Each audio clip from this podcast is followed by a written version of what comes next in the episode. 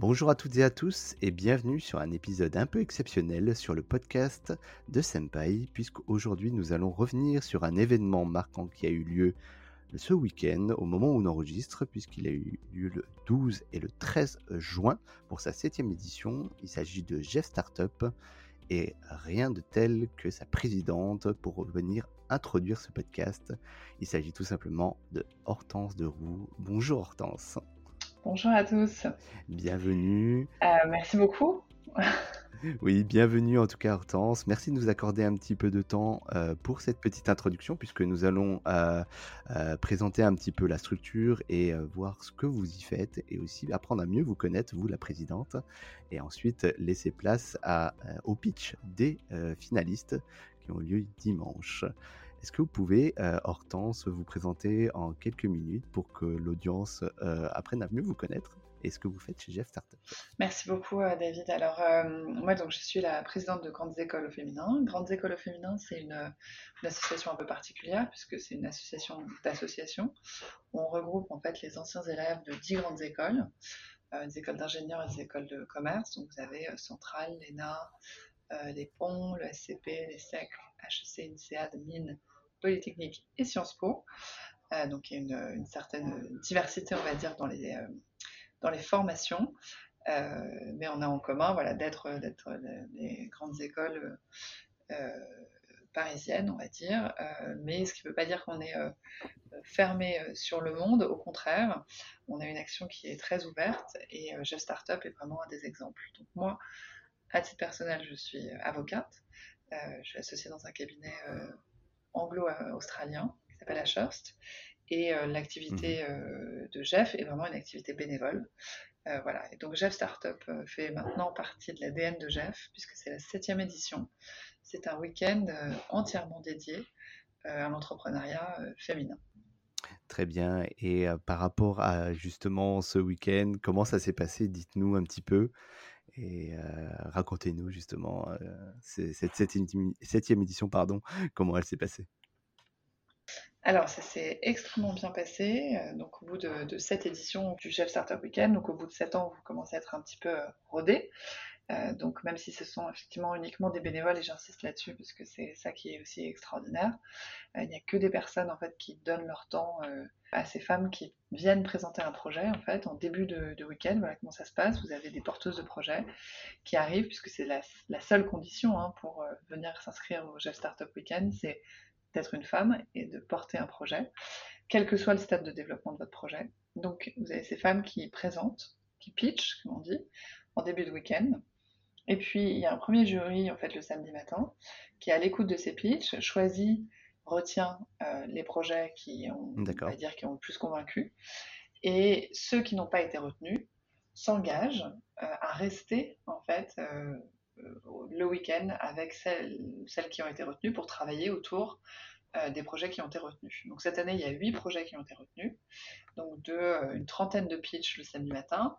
Il y en a huit qui ont été retenus, qui ont travaillé tout le week-end grâce à une communauté absolument incroyable qu'on a constituée depuis sept ans, de coachs, de mentors, de sachants, de, grands professionnels qui viennent donner leurs conseils à ces femmes pour leur donner un, véritable boost dans, euh, euh, bah, dans leur développement et dans leur envie d'entreprendre. Et, euh, à la fin, vous avez les derniers pitchs, donc pour, enfin les huit pitchs finaux, après ce travail de 48 heures, hein, parce qu'il y en a qui dorment presque pas. Euh, et un jury final. Et du coup, les prix ont été attribués à différentes startups. On a, euh, on a des sponsors en fait qui nous accompagnent et, euh, et, donc qui remettent certains prix. Donc on a quatre, quatre prix, donc un premier, deuxième, troisième prix, puis un prix impact. qui n'a pas forcément de, de... Enfin, ils ne sont pas dotés de la même manière. C'est-à-dire qu'il y a des prix qui vont avoir une dotation numéraire. voilà, vous avez un chèque. Alors c'est des montants de quelques milliers d'euros, on va dire, et 1000 euros pour les moins dotés et 3000 euros pour les plus dotés. Qui permet du coup de peut-être lancer un début de, de projet, d'amorcer les premières étapes. Exactement, il y a ça. Et puis il y a aussi, euh, c'est vraiment euh, euh, très important aussi, c'est-à-dire que les prix sont dotés aussi de, de prestations données par nos, nos, partenaires. Donc vous avez un accompagnement juridique, par exemple, de tâches. Vous avez aussi des incubateurs comme Creative Valley ou Unis 361 qui, qui offrent en fait de 3 à 6 mois d'incubation. Donc c'est vraiment une opportunité incroyable pour des femmes qui, qui ont envie de, se lancer dans l'entrepreneuriat puisqu'elles peuvent avoir accès à cet environnement euh, qui leur permet de se développer. Très clair. Merci beaucoup Hortense pour ces explications qui font une parfaite introduction à la suite et euh, on vous invite, chers auditeurs, à écouter les fameux 8 pitchs dont Hortense vient de parler qui sont les finalistes et on vous laissera deviner qui a gagné. Bon, il n'y a pas beaucoup de mystère puisque normalement dans la description du blog, vous avez vu euh, qui a remporté ces fameux 4 prix. Merci beaucoup Hortense pour cette introduction et votre temps. Et bah, on souhaite une très bonne continuation pour votre projet et à Jeff, bien entendu. Merci beaucoup David. Au revoir. Au revoir. Bonjour à toutes et à tous. Aujourd'hui, j'ai une nouvelle entrepreneuse au micro du podcast et euh, on va parler un petit peu de son projet. Bonjour Manuela. Bonjour. Pour ceux qui ne te connaissent pas, est-ce que tu pourrais te présenter en quelques mots? Qui es-tu Manuela? Oh, euh, écoute, aujourd'hui, je suis start-upeuse. je suis entrepreneuse. Euh, je cofonde une entreprise qui s'appelle Atelier Batini avec Thomas Batini, mon cofonde. On veut faire du mobilier éco-responsable, personnalisable et multifonction. avant ça, j'ai été product owner pendant 5 ans et avant ça, j'ai travaillé dans le marketing et le commerce. Ok, très bien. Donc deux personnes aujourd'hui dans le projet et vous en êtes où exactement? Qu'est-ce que vous proposez du coup chez Atelier Vestini? On est hyper early stage, c'est-à-dire que moi je me lance à temps plein depuis euh, deux semaines euh, euh, et, Thomas, mon cofonde, lui continue son activité en parallèle. Et, là, c'était vraiment une très belle, superbe expérience, une immersion dans, l'environnement startup.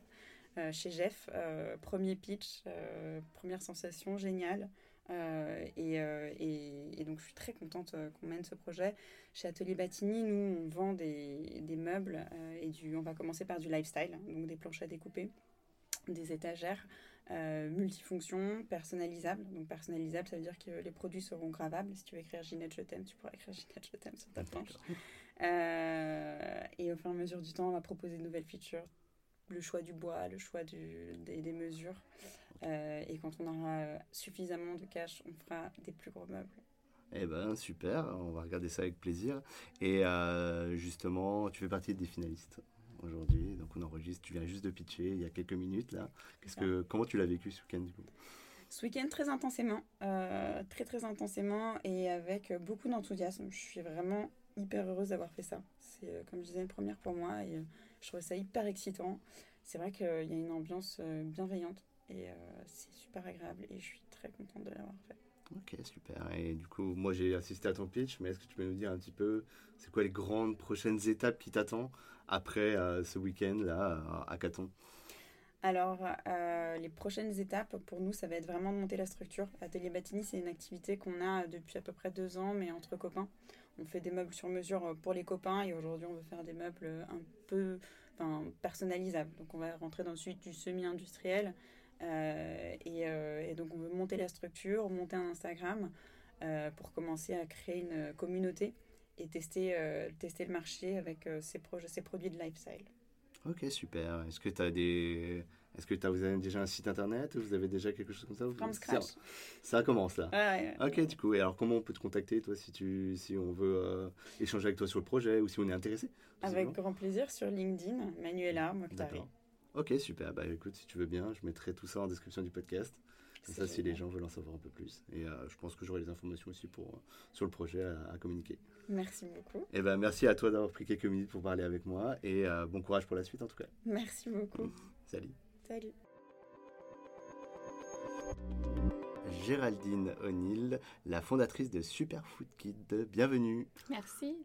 Eh ben bonjour et euh, félicitations à toi en tout cas. Aujourd'hui, on est CGF Startup pour euh, cette septième édition. Est-ce que tu peux nous, te présenter un petit peu pour les gens qui nous écoutent, pour savoir qui tu es? Oui, bonjour. Euh, donc, je suis Géraldine O'Neill. J'ai beaucoup bossé dans l'agroalimentaire. J'ai 15 ans d'expérience dans l'agro. Je suis plutôt passionnée de food. J'ai même monté une boîte, enfin une boulangerie-pâtisserie aux États-Unis. Et euh, j'ai adoré cette expérience.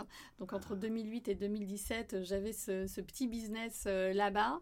et puis finalement, j'ai un peu pivoté au niveau du type de business que je voulais lancer à cause de soucis de santé. perso et puis de mon second fils et là je me suis dit voilà que j'avais envie de toujours rester dans la food, mais dans l'alimentation santé. D'accord. Et maman entrepreneuse, du coup Alors, maman. Super Food Kids, qu'est-ce que c'est? Raconte. Alors, Super Food Kids euh, a la volonté de, d'aider les parents à mieux alimenter leurs enfants et de leur apporter euh, tous les nutriments dont ils ont besoin. Un gros sujet. Hein. Oui, exactement. Je m'appuie sur euh, la recommandation que l'on a de manger 5 fruits et légumes par jour on y est bien loin. Donc, euh, je ne vais pas redire les chiffres que j'ai pitchés, mais voilà, on y est bien loin. et on est très très loin. D'ailleurs, aussi, tu as un chiffre qui était éloquent quand moi je, t'ai écouté. C'est euh, complètement seulement 6%. Euh, oui. Voilà, et, et c'était les chiffres de 2016 et ça va en décroissant chaque année malgré les millions en fait euh, du euh, programme euh, Manger Bouger du gouvernement qui sont mis chaque année, c'est des dizaines de millions depuis 2000, les années 2000, et finalement ils n'arrivent pas à, renverser cette tendance. Donc l'idée avec Superfood Kids, c'est d'apporter un premier, le premier complément alimentaire 100% naturel. Il n'y a que des fruits, il n'y a que des légumineuses et des légumes dans la solution.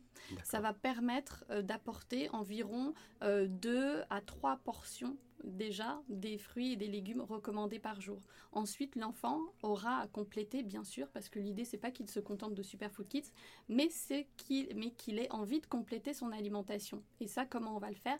Grâce à un programme ludo-éducatif, euh, voilà, des petits quiz, euh, des choses comme ça, pour l'encourager, lui faire découvrir en fait tout les, le potentiel de, euh, des aliments de façon ludique, et afin qu'il devienne lui-même acteur de son alimentation.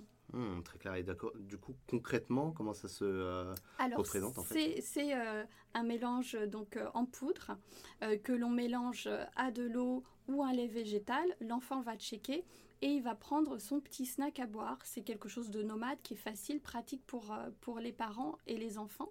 Alors pourquoi en poudre et pourquoi ce format déshydraté pulvérisé? C'est parce qu'il conserve 95% des nutriments euh, des produits. Ce sont des produits bruts qu'il y a euh, dedans. Euh, le séchage des aliments contrôlés à faible température, c'est quelque chose qui existe depuis des milliers d'années. et qui permet de conserver les aliments. Il faut savoir que quand nous on cuit des légumes, on va les, on va faire, on va faire évaporer, se dégrader en fait toutes les valeurs nutritionnelles qu'ils contiennent à partir de 40 degrés. Donc comme je disais, ça passe à la poêle, ça passe au four, il n'y a quasi plus rien dedans. donc c'est très important aussi de se dire que euh, nos enfants mangent des ingrédients qui ont bah, gardé toutes leurs propriétés nutritionnelles. Ben, super intéressant, Géraldine. Et du coup, tu en es où dans ton projet? Alors, je suis en train de développer un prototype avec un fournisseur. Euh, j'ai interrogé un deuxième fournisseur parce que c'était pas très satisfaisant ce que j'avais. Donc voilà, je suis en plein dans ah, cette recherche, ah, voilà, R&D et l'identification du bon fournisseur qui pourra me faire euh, la bonne recette. Et aussi, euh, je cherche des partenaires. Je travaille avec des nutritionnistes, mais on n'est pas encore partenaire. Donc voilà, toute cette recherche d'associés, c'est une phase vers laquelle je vais devoir aussi aller. Eh ben, écoute, on te souhaite bon courage pour la suite et pour peut-être les gens qui seraient intéressés. À partir de quand on va pouvoir acheter ton produit? Quand est-ce que tu, tu, vises J'espère, euh, j'espère l'année prochaine. Donc l'idée, c'est de faire un, lancement euh, l'hiver prochain. Voilà, au moment où on a le plus besoin de, de, tous ces bons nutriments quand il fait bien froid et voilà. Eh ben super, ben, bon courage Géraldine Merci. fondatrice de Super Food Kids. On te souhaite bon courage. Merci à toi. Salut. Au revoir. Sophie Pécou, euh, fondatrice de Chef. Bonjour Sophie. Bonjour. Bienvenue. Est-ce que tu peux commencer par te présenter pour savoir un peu qui tu es? Ouais, avec plaisir. Donc moi c'est Sophie Pécou, je suis la fondatrice euh, de De Chef, qui est un projet d'impact environnemental pour euh, réduire les emballages jetables dans la restauration emportée. Et bah, je suis jeune diplômée, formation ingénieur, avec une, une spécialisation en innovation. Et du coup, à la fin de mes études, je me suis dit qu'il fallait agir et j'ai décidé de me lancer. Donc depuis septembre 2020, euh, je travaille à plein temps sur De Rechef et j'espère euh, pouvoir avoir beaucoup d'impact avec ce projet. Eh bien super, et euh, du coup De Rechef, explique-nous un petit peu en quelques Bien minutes sûr. quel est le concept? Oui, alors De Rechef aujourd'hui c'est vraiment, vraiment pour objectif de promouvoir l'utilisation du réutilisable dans la restauration à emporter. en essayant de changer un peu des modèles de consignes qui sont des solutions existantes, mais qui peinent un petit peu à, bah, à, conquérir le marché et à vraiment se déployer pour avoir de l'impact.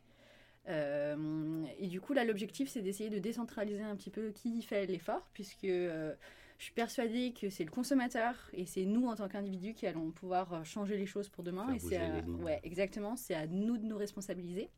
Et donc l'idée, c'est d'essayer d'encourager le consommateur à faire un geste responsable en amenant son contenant directement au restaurant.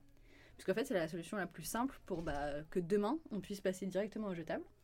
Et l'idée, c'est vraiment de donner la structure à cette démarche en facilitant l'accès au restaurant qui acceptent de remplir les contenants réutilisables qu'amènent directement les consommateurs et d'essayer euh, d'encourager la démarche au-delà de la sensibilité environnementale avec un gain financier, avec des avantages qui sont négociés directement avec les restaurateurs pour que bah voilà, on, récompense ceux qui font l'effort et on essaye de toucher au-delà des gens qui sont déjà très sensibles euh, une population qui a peut-être besoin d'un petit peu plus de motivation de façon à avoir un maximum d'impact euh, au niveau bah, des déchets jetables de la restauration emportée. D'accord, très clair. Alors du coup, concrètement, moi, je suis quelqu'un qui veut aller dans tel restaurant. Euh, je vais sur euh, la plateforme de, Rechef. Tout à fait. Et je vois en fait le réseau dans lequel je peux amener ma petite popote, moi, finalement, et, euh, remplir mon, Exactement. repas comme ça. Bah, tout à fait. En gros, sur, sur la plateforme de Rechef, tout le monde a accès à la liste des restaurants partenaires qui s'engagent dans une démarche de réduction des emballages jetables et qui vont accepter de remplir les contenants des utilisateurs. Les offres, quant à elles, sont réservées aux membres de la communauté des rechefs. C'est un avantage qu'on offre euh, à nos abonnés, qui est extrêmement rentable, puisque finalement, euh, avec les restaurateurs aujourd'hui partenaires, en mangeant une fois par semaine chez un partenaire, vous gagnez de l'argent déjà à la fin du mois. D'accord. Donc il y a un avantage en plus écologique, mais aussi un euh, pécunier. Quoi. On gagne vraiment sur le portefeuille. Tout à fait. C'est vraiment l'objectif de, faire comprendre aux gens que bah déjà, le geste responsable est simple, finalement. Euh, et surtout qu'en fait, tout le monde a quelque chose. Enfin, on gagne tous à faire cela. Le restaurateur, il a moins d'emballage qui lui coûte extrêmement cher. C'est pour ça qu'il peut se permettre de faire une offre au client il y a aussi ça. Hein, Exactement. Ça lui fait moins de vaisselle, moins de. Exactement. Euh, ça, ça, coûte très très cher. Encore plus les alternatives aujourd'hui dites écologiques, qui sont bien plus chères que le plastique. Donc en fait, c'est des coûts vraiment énormes qu'il est tout content de redonner en fait au client qui est vraiment enfin son cœur de métier l'emballage euh, c'est pas enfin voilà ça l'intéresse pas du coup ça lui fait moins d'emballage ça lui fait moins de logistique ça lui fait moins de stockage donc lui il a vraiment tout à gagner et euh, le consommateur aussi finalement et là aujourd'hui les restaurateurs avec qui tu, tu échanges déjà comment ils le perçoivent cette proposition? Est-ce qu'ils sont sensibles à ça? Oui j'ai été très surprise et très agréablement surprise de voir que euh, en tout cas au niveau de la sensibilité environnementale les restaurateurs sont très, enfin, très ouverts. Il y a quelque chose qui commence à Exactement. Euh, déjà parce qu'ils ont beaucoup switché du plastique vers euh, du carton ou du bambou. exactement. Malheureusement, euh, on n'a pas des enfin, le bon tri ou des limites dans les processus de recyclage qui font que c'est pas une solution en soi. Mais bon, ça montre déjà une certaine sensibilité bah, à l'impact environnemental, tout simplement. Et surtout, en fait, bah, comme je viens de te le dire, euh, eux, on leur demande rien et on leur apporte tout finalement. Eux, euh, ça, euh, ça leur permet de se différencier, ça leur permet de fidéliser les clients. ça leur permet simplement vraiment de réduire. Bah, il n'y a pas de contraintes, il n'y a pas de logistique, j'ai moins de stock. mes coûts, ils sont directement dans, dans mes clients, j'ai un vrai retour sur investissement. Donc finalement, ceux aujourd'hui qui, il y en a qui nous disent non, hein, bien évidemment. Tout à fait. Ouais, tout à fait. Euh, majoritairement, c'est soit parce que, bah, avec le Covid, ils avaient lancé la vente emportée mais ils décident d'arrêter. Euh, soit parce que, en fait, il y a vraiment cette absence de sensibilité environnementale. D'accord. Mais c'est très agréable de voir que, euh, bah, que les gens sont quand même conscients. C'est la, c'est la, en fait, c'est le premier pas pour qu'on puisse euh, changer les choses. J'avais noté que c'était disponible euh, en région parisienne, Paris principalement pour l'instant. Et quelles sont un peu les grandes étapes là, du coup de, de Rechef euh, l'année prochaine? Alors, oh là là, il y a plein d'étapes d'ici l'année prochaine, mais c'est vrai que là aujourd'hui on est présent dans le 13e, à Paris, sur une zone vraiment en pré-lancement bah, pour commencer à, a validé notre système et donc c'est ouvert à tous les consommateurs qui veulent se lancer dans la démarche sur place. Les restaurateurs sont super, une cuisine vraiment, vraiment top. là, l'idée, c'est vraiment de densifier un petit peu notre présence sur Paris. Euh, à partir de points euh, plutôt euh, névralgiques. C'est-à-dire que là, on, cherche, on avait commencé par un réseau de restaurateurs, et là, on va aller chercher directement plutôt des pôles d'entreprise, qui, des pôles de consommateurs, avant de venir, pour pouvoir venir développer le réseau autour. D'essayer d'inverser un peu bah, la stratégie qu'on a eue au début pour tester ce qui fonctionne le mieux. Et donc là, bah, l'idée, c'est de venir dans des zones un peu où il y a une forte consommation de vente à emporter, bah, créer des petits réseaux et une fois que, exactement, une fois qu'on aura ces petits réseaux, l'idée c'est de venir simplement densifier les zones au milieu qui sont, euh, enfin mailler les zones au milieu qui sont moins denses, mais qui, euh, bah, il y a des, y a toujours des gens qui consomment importé. C'est toujours des gens où, enfin des lieux où les gens habitent, euh, même s'ils travaillent dans ces zones denses, et donc ils, ils veulent pouvoir utiliser le service le soir chez eux, le week-end. donc c'est vraiment d'aller bah, vers ces zones qui sont moins prioritaires, mais qui vont permettre finalement d'offrir le service à tout moment à tous les consommateurs. Du moins parisiens dans un premier temps, et ensuite euh, bah, les grandes villes, puisque c'est quand même là, il faut quand même une, vente enfin, une consommation de vente à emporter assez significative pour que bah, ce soit intéressant. Bien sûr. À la fois au niveau impact et à la fois au niveau gain euh, financier pour le consommateur comme pour le restaurateur. Donc c'est vraiment les métropoles qui sont les cibles principales. Euh, en France et à l'international finalement. Il faut bien commencer quelque part de toute façon. Exactement. Et justement, peut-être prendre une petite minute pour parler de ce week-end. Oui, bien sûr. Comment tu l'as vécu? Là, tu viens de pitcher il y a quelques minutes. voilà, raconte-nous un petit peu. Euh, c'était intense. Euh, c'était, enfin, c'est vraiment super de voir que des gens avec qui, euh, enfin, que je connaissais pas hier matin, ont passé des heures et des heures et des heures à m'aider à travailler sur, sur mon projet. Et enfin, c'est incroyable de voir l'engagement et enfin la bienveillance qu'il y a et en fait ce que l'intelligence collective peut faire.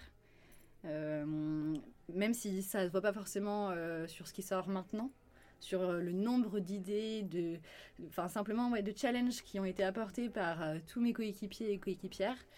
Enfin, j'ai du travail pour, pour les six prochains mois, ne serait-ce qu'à digérer tout ça et à essayer de l'intégrer dans la proposition de valeur de Deux Chefs. Eh ben super, on a hâte de voir la suite en tout cas, Sophie. Moi aussi. On te souhaite une bonne continuation avec De Chef et euh, bah, on mettra tous les liens de, de, ton projet en description. Super, merci beaucoup. Bonne continuation. Merci. Une nouvelle entrepreneuse qui commence euh, son aventure, puisqu'il s'agit euh, de Kim Salmon, de Camille Santabou. Bonjour. Bonjour. Bienvenue. Euh, est-ce que tu peux te présenter en quelques, quelques phrases, une petite minute, comme ça, pour savoir qui tu es un petit peu? Alors, je, je m'appelle Kim, j'ai 32 ans. Je viens d'une famille d'entrepreneurs. On entreprend de père en fils, de fille en fils. De mère en fille. Voilà. et euh, aujourd'hui, je suis la coordinatrice de l'association Kiki à Paris qui organise différents types d'événements pour lutter contre la précarité et l'isolement de nos chers seniors. D'accord, super. Alors du coup, tu as un projet aujourd'hui que tu as commencé à, à faire bien fructifier euh, lors de l'événement Jeff Startup. Est-ce que tu peux nous en parler? Alors, euh, notre objectif, c'est d'aider les seniors. Hum à trouver la passion d'un soir ou la passion d'une vie via euh, des événements. Donc euh, ça va être des ateliers, des after-work. Et pour ceux qui sont le moins à l'aise, on va leur proposer des coaching euh, individuels ou en groupe.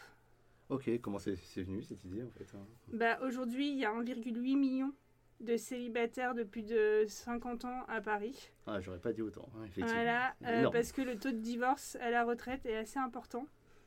Et donc, euh, malgré le fait qu'il y ait énormément de structures qui existent, dont des réseaux euh, comme euh, Mythique ou des associations pour les seniors, ils ne sont pas dans cette démarche forcément de rencontrer l'amour. Donc, nous, on veut les aider de façon plus naturelle à rencontrer la personne pour une nuit ou pour la vie. D'accord. Et par rapport à ce projet-là, tu penses qu'il y, y, a des freins comme ça? Parce qu'effectivement, ça peut être un peu tabou comme sujet dans la société encore aujourd'hui Comment tu le sens les, les choses Alors il faut savoir qu'il y a quand même 95% des seniors qui pensent qu'on peut toujours euh, tomber amoureux ou avoir une vie sexuelle épanouie après euh, la retraite, qu'il n'y a pas d'âge, que euh, plus de 20% des seniors ont encore une vie sexuelle ou une relation sexuelle par mois. Enfin voilà, il n'y a pas. C'est des gens qui restent normaux en fait. Bien sûr. Qui ont besoin de se détendre, qui ont besoin de retrouver des gens et qui s'épanouir pour en fait finir leur fin de vie de manière agréable. Oui, c'est ça, et qu'on n'est pas dans les stéréotypes de, de la personne gravataire euh, qui soit euh, au crochet des gens. Euh, on veut casser ces préjugés sur les personnes seniors. Eh ben super. Alors du coup, tu as parlé un peu de coaching. Du coup, ça, ça représenterait quoi comme autre service hein? Alors c'est un coaching en développement personnel. Donc il faut retravailler l'estime de soi-même parce que c'est des gens qui ont vécu des choses peut-être difficiles, des divorces difficiles, ou euh, ils ont été un peu le fait de vieillir aussi. Et qui ont un déficit de confiance en eux. Voilà, d'estime de même, c'est ça. Et donc, euh, on leur réapprend à s'aimer, à s'apprivoiser, à s'habiller pour draguer, et aussi comment on apprend à draguer, et qu'est-ce qui les différentes étapes. Ok, alors du coup, quelles sont un peu les étapes là, qui, qui vont arriver prochainement? Comment tu vois les choses dans le projet? Alors moi, mon objectif, ce serait de lancer euh, les premières sorties en septembre. Mhm. Donc euh, lancer une sortie par semaine, euh, accompagner une trentaine de personnes, euh, on va dire, dans les premiers mois. Et l'objectif, c'est d'en, accompagner, d'en avoir accompagné 350 en un an et d'avoir créé au moins une trentaine de matchings minimum. D'accord, donc du coup, comment ça se concrétiserait dans ta vision? Ça serait En gros, la personne arrive à notre événement. D'accord. on lui demande son nom. Et qu'est-ce qu'elle recherche? Est-ce qu'elle recherche le plan d'un soir ou le plan d'une vie? Ou un entre-deux? Bien sûr. Ensuite, on fait une sorte d'ice-breaking pour que les gens se connaissent et déjà qu'ils aient une vision de qui fait quoi, qui est qui dans la vie. Ensuite, ils font l'activité et ils nous disent à la fin bah, j'ai envie de revoir telle ou telle personne.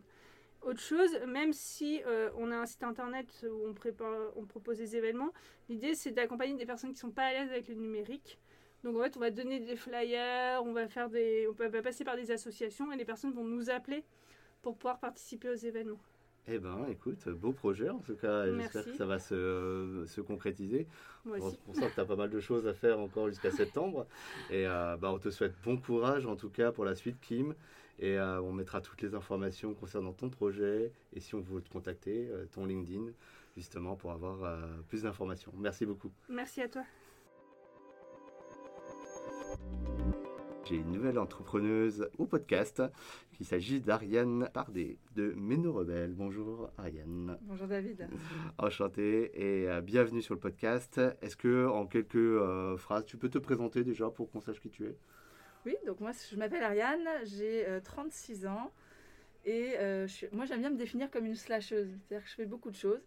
J'ai mon travail de chef de projet digital. À côté de ça, bah, j'ai un projet sur la ménopause. Et puis, ben, je m'occupe de mes enfants et de mon conjoint. voilà, je fais beaucoup de choses. Donc, maman entrepreneuse. Alors, alors raconte-nous un petit peu. Euh, aujourd'hui, on est à l'événement euh, Jeff Startup pour sa septième édition. Euh, déjà, comment ça s'est passé? Raconte-nous un petit peu ton week-end.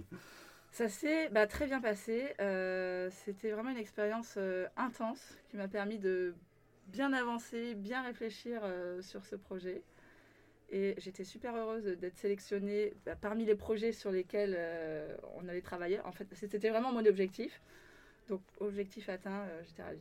Eh ben, effectivement, parce qu'il y avait plus d'une trentaine de projets hier. Et là, aujourd'hui, vous êtes huit finalistes. On va bientôt avoir les résultats. Et du coup, euh, qu'est-ce que c'est que Méno Rebelle? Raconte-nous un petit peu. Alors, Méno Rebelle, en fait, c'est une application mobile pour aider les femmes à mieux vivre leur vie au moment de la ménopause. Parce que la ménopause, donc je ne sais pas si tu connais David, mais... Je ne l'ai pas vécu personnellement. Non, mais, ça peut être ta mère, voilà, etc. En fait, c'est très, très méconnu sur plusieurs aspects.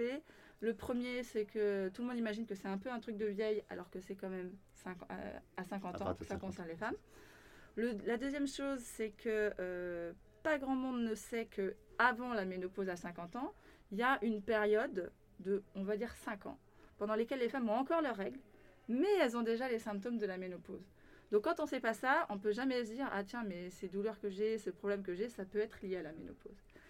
Et euh, la troisième chose euh, qui n'est pas connue euh, sur la ménopause, c'est tout ce qui concerne les traitements. parce que c'est un sujet un peu délicat aujourd'hui, les médicaments, les hormones, etc. Et donc, ce qui est porté au grand public n'est pas forcément la vérité evidence-based medicine. Donc, quand ma mère a été concernée par la ménopause et que j'ai constaté ça, je me suis dit non mais c'est pas possible. moi je vais faire quelque chose. C'était un moment j'avais un peu un temps mort au travail.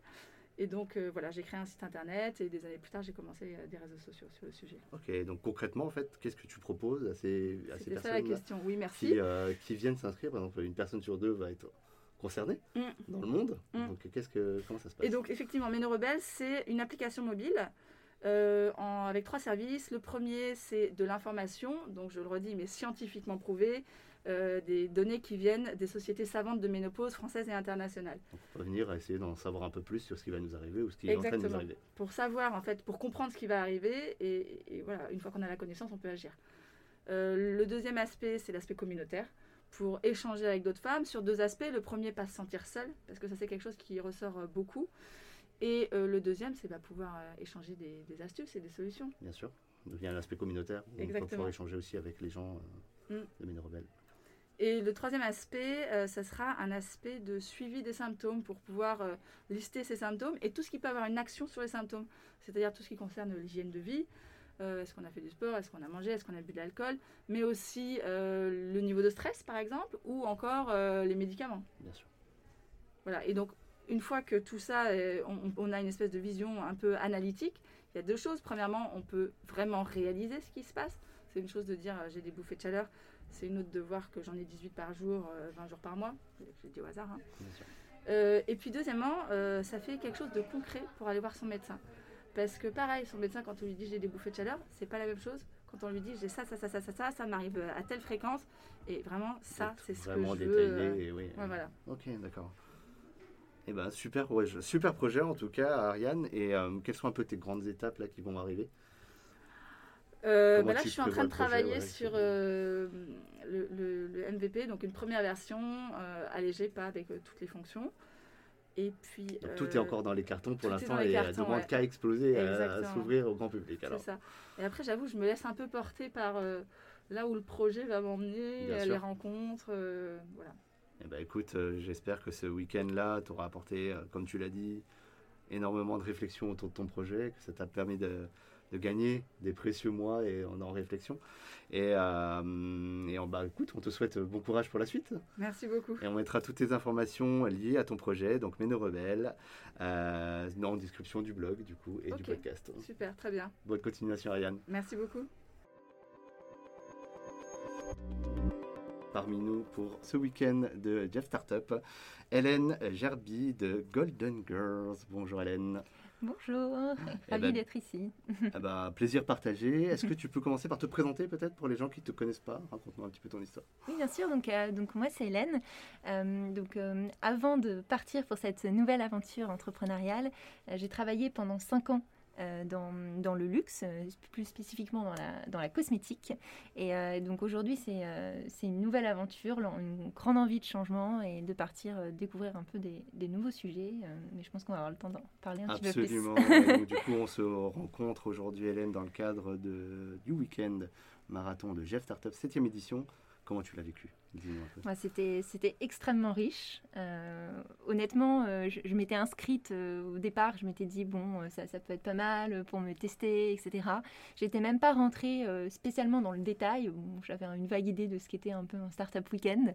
mais en fait, waouh, c'était, c'était, c'était intense, ça c'est sûr. Je m'attendais peut-être pas. C'est le mot qui revient souvent. Oui, je pense que, à mon avis, c'est le meilleur mot pour décrire l'expérience parce que je pense que c'est intense aussi bien du point de vue de, quelque part, de la charge de travail, mais aussi intense du point de vue des émotions mhm. euh, et, des rencontres. Mais euh, très belle expérience en tout cas. Et qu'est-ce que ça t'a apporté du coup dans ton projet? Est-ce que tu avais déjà une idée de ce que tu voulais faire avant? Tu vas nous en parler après, mais. Mm. Euh, alors oui, moi je suis, je suis rentrée dans, dans, ce week-end avec, avec une idée quand même assez, assez avancée. Hein. Je, ça fait moi ça fait à peu près six mois que, que je travaille déjà sur mon projet, puisque c'est encore un projet aujourd'hui. mais, mais on va dire que que là, ce que ça m'a apporté, bah, c'est vraiment euh, cette idée d'intelligence collective, parce qu'en fait, je, porte seule euh, ce projet. Donc, euh, c'était, je pense que c'était une, une, chance inouïe de pouvoir justement confronter l'idée, échanger, et puis, et puis vraiment avoir des points de vue aussi, aussi variés. Ouais, bah super. et eh bah, écoute, maintenant, on en a un peu évoqué un peu le sujet, mais parle-nous un peu de Golden Girls, ton projet. Qu'est-ce que tu fais? Alors, Golden Girls, c'est une plateforme de formation à l'investissement à destination des femmes. En fait, notre mission, c'est vraiment de rendre euh, l'investissement plus inclusif et le démocratiser. Parce que le constat, en fait, derrière, euh, c'est qu'aujourd'hui, euh, encore trop peu de femmes investissent. 73% des femmes voudraient investir, mais finalement, le résultat, c'est que ce sont seulement 13% des femmes qui investissent. Elles ne font pas le pas. Exactement. Donc il y a, un moment donné, tout à fait, tout à fait. Les hommes aujourd'hui, je ne vais pas citer trop de statistiques, mais, mais c'est 37% d'hommes environ qui investissent. Donc il y a ce que, ce que les Américains ont bien appelé euh, le Gender Investing Gap, et en France, euh, on n'a en fait pas de traduction. Pourquoi Aussi parce que finalement, ce phénomène, il est peu pensé, mhm. euh, il est peu considéré. Donc, dans, le débat médiatique, il y a une place de plus en plus importante et, c'est tant mieux au sujet des écarts de salaire. Mais en revanche, je pense qu'il est aussi important qu'on ouvre cette discussion plus large euh, des inégalités euh, finalement de, face à l'investissement qui, euh, qui aboutissent même à des inégalités de richesse et de capital. Donc c'est une grande discussion, je pense, plus, plus globale. Oui, c'est très sociétal hein, comme, comme sujet de fond. Et justement, pour les gens qui nous écoutent, donc particulièrement les femmes, mm, mm. qui peut justement s'adresser à toi mm-hmm aussi se pose des questions sur est-ce que je peux investir et qu'est-ce que ça veut dire s'investir? Mmh, bien sûr. Alors l'idée justement, c'est euh, que, que les femmes, euh, toutes les femmes, alors bien sûr, euh, j'ai conscience, hein, l'investissement, ça va pas parler avant un certain âge. Je pense qu'avant 25 ans, avant les premières rémunérations, c'est clairement pas dans l'ordre de nos priorités. mais, mais, je pense qu'à partir de 25 ans, il y a beaucoup de femmes qui rentrent dans ce moment de réflexion où elles se disent voilà, j'ai une rémunération, je suis indépendante, je gagne ma vie, euh, mais euh, ensuite, qu'est-ce qui se passe en fait? Qu'est-ce que je fais de cet argent?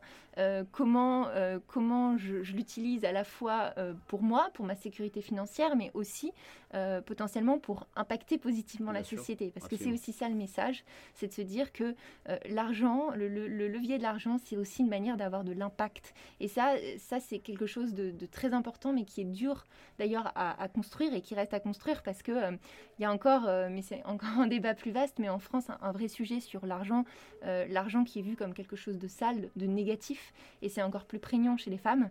Donc il faut déconstruire un peu tout ça euh, pour qu'on ait une image plus, plus valorisante aussi de, ce que c'est investir et de ce que c'est être une investisseuse. D'accord, mm. et justement, toi, par rapport à mm. tes retours déjà, des, mm. gens, j'imagine que tu as posé la question, tu as même maturé un peu la question. C'est quoi les premières réactions quand tu présentes le projet, notamment à des femmes ou même à, des populations hommes qui, du coup, sont mm-hmm. de l'autre côté? Mm-hmm.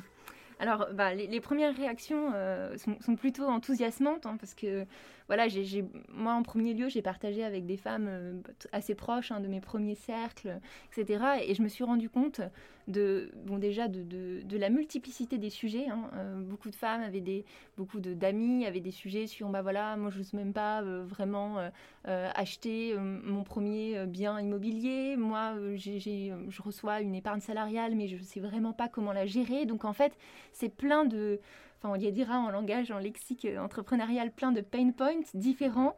Et, tout ça, je pense que ça converge vers ce même sujet de, la complexité à aborder cette même notion finalement d'investissement, puisqu'on peut en parler, on peut parler d'investissement au sens plus large pour, tout, pour tous ces éléments.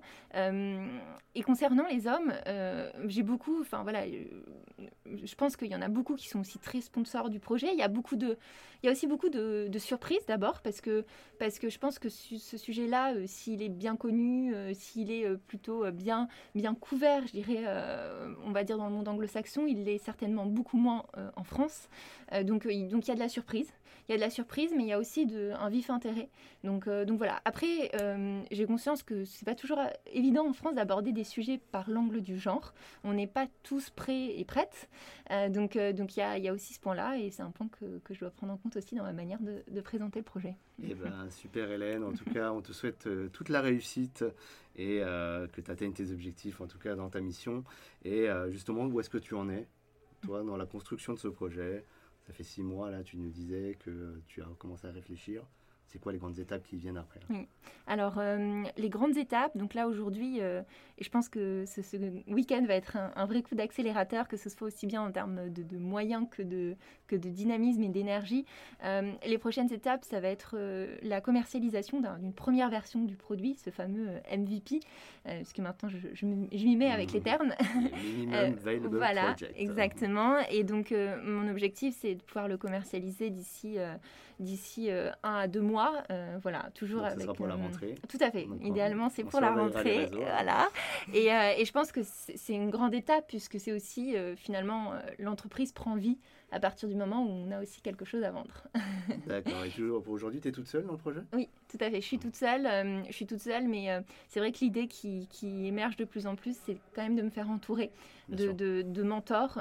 J'ai beaucoup de personnes qui ont eu qui ont de très belles carrières, qui, euh, qui montrent un vif intérêt pour le projet. Et je pense que, je pense que j'aurai beaucoup à y, gagner et, ça va être aussi extrêmement stimulant pour moi de, pouvoir euh, échanger avec elles et, ou avec eux et de, les impliquer davantage dans le projet. Eh ben, super. Merci beaucoup d'avoir pris le temps, Hélène, de nous parler un petit peu de ton histoire et de ton combat du quotidien à partir d'aujourd'hui. Et on mettra toutes les informations liées à ton projet en description du podcast. un grand merci. Un grand merci. C'était un plaisir de partager. Merci beaucoup. Salut, Hélène.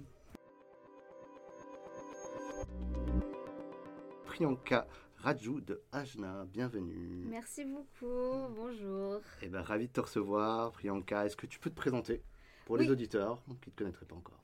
Oui, euh, alors je m'appelle Priyanka Rajou. Euh, je suis euh, ingénieur BTP de formation. et voilà, j'ai toujours été intéressée par l'entrepreneuriat. Et là, ça fait deux ans que je suis diplômée. Euh, et que j'ai commencé à travailler dans le milieu qui m'a toujours intéressé, qui est euh, l'aménagement urbain d'écoquartiers. Euh, je m'intéresse beaucoup au développement durable lié avec le BTP. et avec le confinement, il y a de nouvelles problématiques aussi qui se sont levées, notamment le télétravail auquel j'ai été confrontée, et beaucoup de personnes dans mon entourage ont aussi été confrontées. Il euh, y a beaucoup d'ingénieurs dans mon entourage. Donc c'est vraiment global, quoi. Il y a vraiment un sujet. ah oui, oui. Euh, et en plus, j'ai de la famille euh, aux US, bah, en France, bien sûr, en Inde. Et donc voilà, j'ai vraiment pu. Donc, tout, tout, le monde était en télétravail, bien sûr, avec la pandémie. et il y avait un problème. Et voilà, ça m'a travaillé. Moi aussi, j'avais ce problème de. on est tous chez nous on est censé travailler depuis chez nous, mais qui a un bureau chez soi pour pouvoir travailler Qui a l'espace, qui a le matériel Qui a l'espace, c'est ça Personne en fait. Mhm. Euh, j'ai un, cousin aux États-Unis qui lui a déjà, euh, où le télétravail est déjà très démocratisé. Euh, Toujours un cran d'avance, ces Américains. Exactement, surtout à la Silicon Valley, parce qu'il est ingénieur là-bas. Et du coup, bon, pour moi, c'était pas trop un, souci. Mais pour tout le reste du monde, c'était vraiment un choc, quoi. Du coup, surtout que ça s'est fait du jour au lendemain. Il n'y a même pas eu une semaine de battement. Hein. Exactement. Euh, et du coup, les personnes n'ont pas eu le temps de se préparer à ce nouveau mode de travail euh, qui était vraiment impensable. En plus, en France, euh, voilà, avec les lois Macron, les ordonnances Macron, on commençait à avoir une possibilité de télétravail avec l'avenant sur le contrat, mais c'était super rare, quoi. Bien sûr. Et du coup, c'est comme ça qu'est venu le projet? C'est comme ça qu'est me, qui me, est venue l'idée, oui. C'est vraiment mm. de me dire, bah, en fait, il y a clairement un besoin. Alors du coup, raconte-nous, qu'est-ce que tu proposes ah justement dans ton projet pour résoudre ce, vrai euh, fléau là qu'on vit en ce moment? C'est ça. Alors moi, du coup, ce que j'ai remarqué, c'est que les personnes avaient besoin en fait d'avoir un espace où ils pourraient travailler chez eux et qu'une fois qu'ils sortent de cet espace-là, de, même de la même manière que quand on sort du bureau physiquement bah, on a fini avec le bureau, en fait, il y a une coupure. Bah, et retrouver ce sentiment, en fait, ce sentiment de séparation physique, hmm. euh, en gardant le télétravail, parce que le télétravail a, des bienfaits quand même incroyables, avec la flexibilité d'horaire, etc.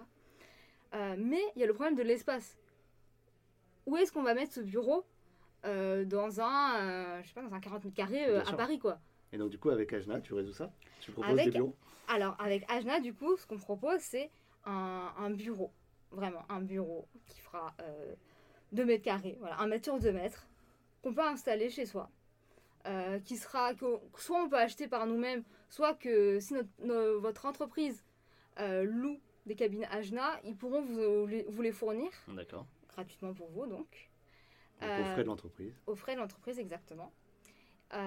Et donc, vous avez votre bureau avec voilà, une séparation, du coup, une séparation physique avec une isolation acoustique, euh, tout, toute l'alimentation euh, que vous avez besoin. On crée son environnement de travail chez soi. On recrée un bureau chez soi. Et une fois qu'on a fini de travailler, on peut ranger ce bureau. Donc c'est un bureau qui est escamotable, qui se plie. Et une fois qu'il est plié, il n'occupera plus que euh, l'espace occupé par une étagère chez vous, par exemple. Bien sûr super ingénieux. Et du coup, euh, vous commencez déjà à avoir euh, des demandes ou euh, comment tu comment les gens réagissent quand tu leur proposes ce projet là déjà? Alors, bah, ils sont super contents. Hein. Déjà, ils disent non mais oui, moi j'en ai marre de travailler dans mon canapé. j'en ai marre de travailler dans ma cuisine, de travailler sur un tabouret. et même, il n'y a pas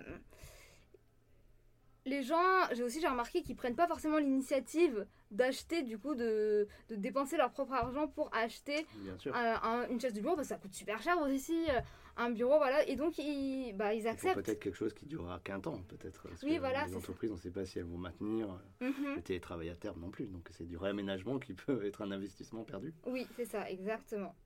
Euh, mais le, le problème est là et ils ne veulent pas non plus arrêter le télétravail. C'est pas, c'est pas même l'inconfort euh, ne n'annule pas. empêche pas de, voir les bénéfices du télétravail. Exactement. Donc là, c'est vraiment un produit qui va pouvoir euh, rassembler le meilleur des deux mondes en fait. Et justement, t'en es où là du coup dans le projet? Alors en fait, moi j'ai cette idée, elle est très nouvelle du coup.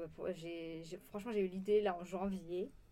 Et depuis, j'essaie de un peu tester l'idée, de voir comment si ça intéressait les personnes, quel type de personnes ça intéresse. Euh, et euh, moi, mon objectif, c'est de vraiment faire un, MVP le plus rapidement possible pour pouvoir présenter un produit. Donc un prototype. Un prototype, voilà. Euh, et donc là, bah, déjà grâce à ce week-end, j'ai eu plein de contacts. On va revenir là-dessus. D'accord, ok. et du coup, sur les suites, ouais. et du coup, sur les suites, c'est de créer rapidement un MVP et de le tester directement auprès de d'aller en fait faire de la prospection auprès des, des, euh, des, entreprises parce que du coup les clients principaux seraient euh, les grandes entreprises du CAC 40 qui veulent vraiment avoir ce mode de travail hybride où il y aurait euh, deux jours en télétravail, trois jours en présentiel et ils ont aussi cette volonté d'investir dans le confort de leurs collaborateurs. donc eux c'est vraiment le, le segment de clientèle principal. Euh, donc euh, le but c'est de, de, trouver une entreprise qui est intéressée pour implanter et euh, les cabines chez leurs collaborateurs et tester. déjà un cas d'usage Exactement. Concret, Voilà et comme ça après on récolte du feedback, on améliore le prototype. Très bien et eh ben écoute super alors du coup tu prévois ça quand? Pour la rentrée? Pour la rentrée pour la rentrée là je vais travailler l'été sur ça. Étapes, mhm. Ok, ça va pas être de tout repos alors cet été. mais, mais, je suis contente, ça va aller vite, ça va être cool. Ah bah, écoute, on te le souhaite. Et justement, tu disais tout à l'heure, j'ai Startup ce week-end à fond pendant deux jours. Ah ouais. Raconte-nous un petit peu. Alors, euh, franchement, pour être honnête, euh, je m'attendais pas à grand chose parce que je savais qu'il y aurait des startups qui sont beaucoup plus avancées que moi euh, dans l'idée. donc, la première étape, c'était il y avait 30, environ 30. 30 il y avait 38 projets, oui, Oui, c'est ça. Et après, ils ont sélectionné 8 qui allaient être accélérés pendant le week-end il y avait plein de, de projets euh, incroyables qui étaient déjà bien développés, ils avaient déjà une traction, ils avaient déjà des, des chiffres pour montrer que, que ça marchait. Euh, ce qui n'était pas mon cas parce que moi je suis vraiment au début de, de du stade et j'étais vraiment venue pour apprendre vraiment. Je voulais rencontrer des mentors, je voulais tester mon, mon idée, je voulais avoir euh, l'opportunité de pouvoir pitcher mon idée à des personnes autres que mes amis et ma famille. Bien entendu. Donc c'est l'étape d'après quoi. Oui. Donc euh, ça, j'ai largement eu l'occasion de le faire du coup. Euh, j'ai pu parler avec des mentors, euh, j'ai pu avoir une équipe qui a vraiment planché sur mon sujet, parce que du coup là, jusque-là, il n'y avait que moi qui réfléchissait sur le projet. Là, j'ai pu avoir d'autres cerveaux qui apportaient leur côté. Et en plus c'était des du coup c'était des secteurs d'activité enfin c'était des secteurs d'expertise. exactement. Moi je réfléchis du coup comme bah, une ingénieure en fait. Mais il y avait une artiste avec moi, il y avait euh, deux filles qui font de la, du, du droit avec moi, euh, il y a une fille qui fait de la cosmétique, du coup elle réfléchissait marketing en général. Pour le vendre, bien entendu. Exactement. Donc là, j'ai vraiment, en un week-end, j'ai eu plein de nouveaux éléments que j'aurais jamais eu en temps normal, eh ben, que j'aurais eu sur plusieurs mois, quoi. Et eh ben, on l'a senti de toute façon dans ton pitch de tout à l'heure parce que tu as fait partie des huit dernières. Et eh ben, écoute, Priyanka, merci beaucoup pour ton temps. Merci beaucoup à toi. écoute, c'était un plaisir et euh, on diffusera en fait toutes les informations dans le mhm. podcast en description. Donc si vous voulez contacter Priyanka, ben, c'est simple, allez dans la description ou dans l'article de blog. Il y aura toutes les infos pour la contacter. Merci et bon courage à toi. Merci beaucoup. Salut.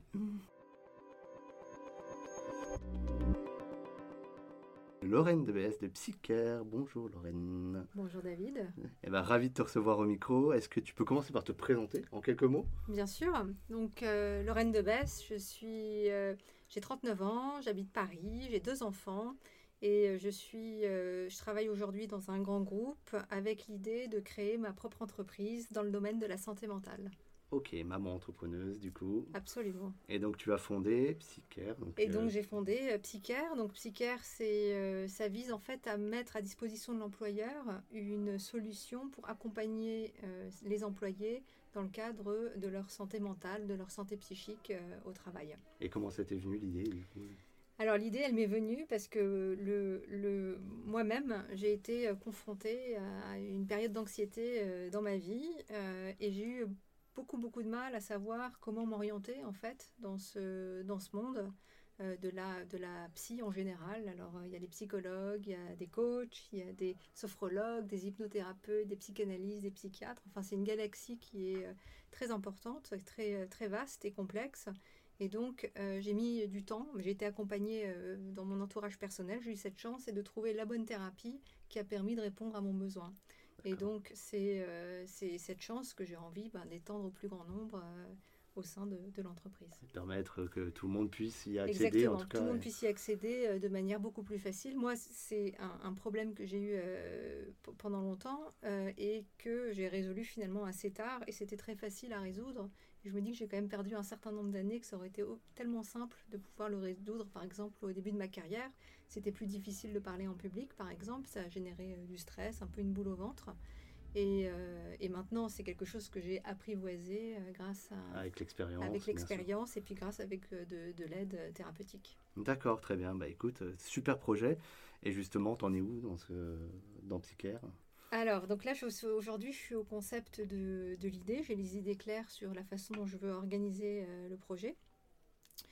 Euh, la prochaine étape, ça va être de rejoindre un incubateur pour vraiment formaliser la solution et commencer à construire la, plateforme que je, souhaite euh, créer. D'accord, très clair. Bah, écoute, c'est limpide et euh, je pense que ça adresse vraiment un sujet sociétal et ça s'est encore plus accentué avec ce qui s'est passé cette année et l'année dernière j'imagine.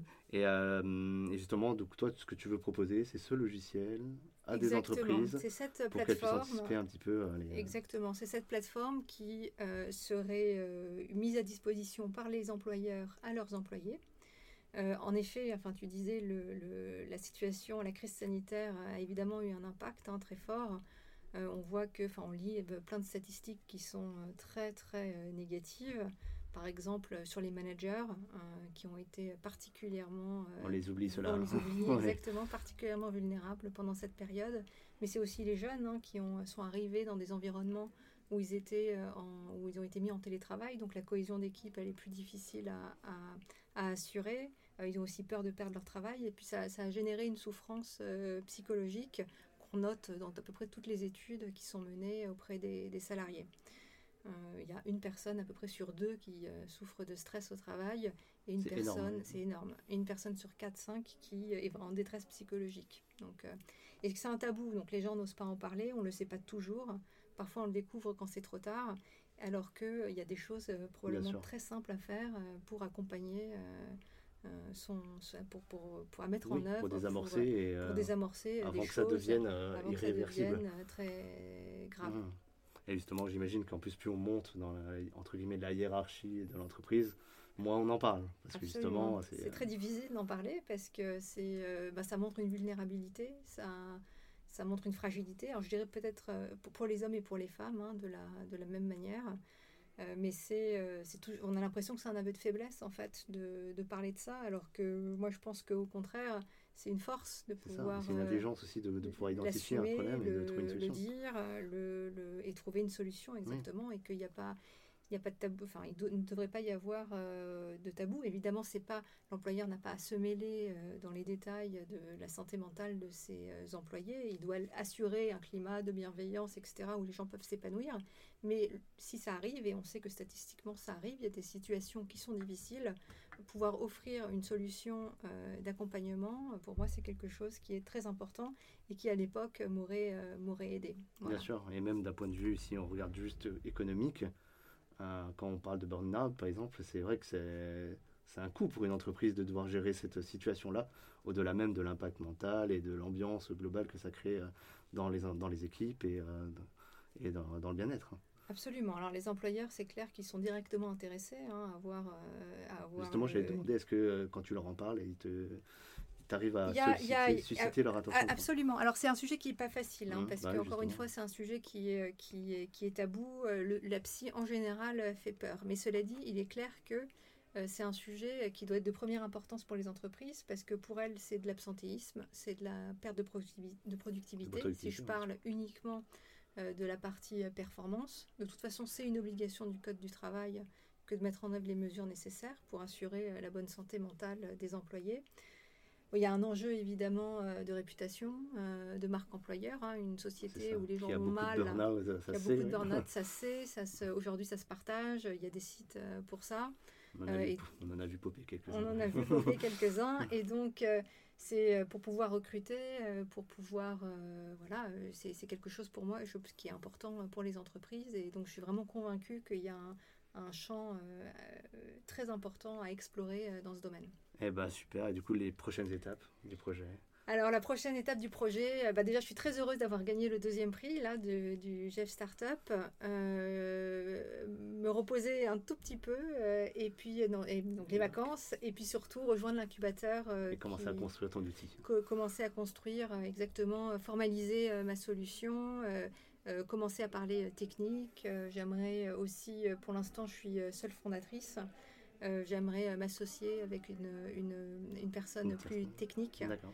L'appel est fait donc, dans le podcast si vous êtes intéressé par ce projet-là. Euh, une personne plus technique et puis je m'appuie, et ça je l'ai déjà commencé à le construire, sur un réseau ben, d'experts en psychologie, en psychiatrie et cette partie-là elle est, elle est Oui, parce qu'il y a quand même cette expertise que tu proposes, pas, ça ne sort pas de ton chapeau uniquement. Exactement, non, ça ne sort pas de mon chapeau. C'est très très important d'avoir des gens pointus qui ont une vraie caution scientifique. Euh, c'est absolument, c'est fondamental. Eh ben écoute, on poursuit, on transmet le message en tout cas à tous ceux qui nous écoutent. Et justement, t'en parlais le week-end, là, comment tu l'as vécu? Comment ça s'est passé C'était une expérience extraordinaire. Euh, c'était mon premier week-end euh, start-up, donc quelque part, j'avais, je savais pas du tout à quoi m'attendre. Et j'ai trouvé qu'il y avait une énergie vraiment très très puissante. c'est un samedi, un dimanche. Il y a des gens qui sont venus dont le projet n'a pas été retenu et qui ont quand même travaillé euh, avec moi à mes côtés euh, pendant 48 heures, la journée même et puis le lendemain. L'équipe a été au complet euh, de A à Z et ça a vraiment permis avec des gens d'environnements très différents, bah, de challenger, d'affiner. de, ça t'a apporté quelque chose dans ton projet Ça m'a vraiment apporté quelque chose dans, dans, mon projet parce que le, les gens ont un regard qui, euh, qui quand on est, qui, qui, qui challenge. Hein. Moi, j'ai besoin de, de, feedback. Avec leur prisme à eux, en plus. Hein. Et, oui, absolument, leur prisme à eux, leur expérience en tant qu'employé, leur expérience aussi en tant qu'employeur. Euh, et puis, il y a des, j'ai eu un certain nombre d'intérêts aussi euh, dans la salle de gens qui m'ont dit que bah, ils aimeraient explorer plus, aller plus loin et creuser en fait la possibilité de mettre euh, en œuvre euh, ma solution euh, dans leurs entreprises parce qu'il y a un véritable momentum. Et c'est quelque chose qui est très important, c'est que la santé mentale, jusqu'ici, c'était très difficile d'en parler, mais les choses, elles bougent, elles bougent vite. Tu sens qu'elles bougent là Les gens ont beaucoup moins honte d'en parler et quelque part d'afficher leur vulnérabilité. Et donc, je pense qu'il y a vraiment aujourd'hui, c'est le bon moment pour lancer un projet de cette nature. Eh bien, écoute, on sera on sera au premier rang, en tout cas, Lorraine, pour suivre tes, euh, actualités. Merci Et on te souhaite euh, bon courage pour la suite. Merci, David. Et félicitations encore. Merci d'avoir suivi cet épisode du podcast de Senpai. Si vous souhaitez soutenir la chaîne, rien de plus simple. Partager ou tout simplement parler du podcast autour de vous. Cela sera d'une grande aide, je vous l'assure. Nous vous donnons rendez-vous pour le prochain épisode Et si vous ne pouvez pas attendre, une seule adresse www.senpai.io pour écouter d'autres témoignages passionnants. A très vite sur le podcast de Senpai.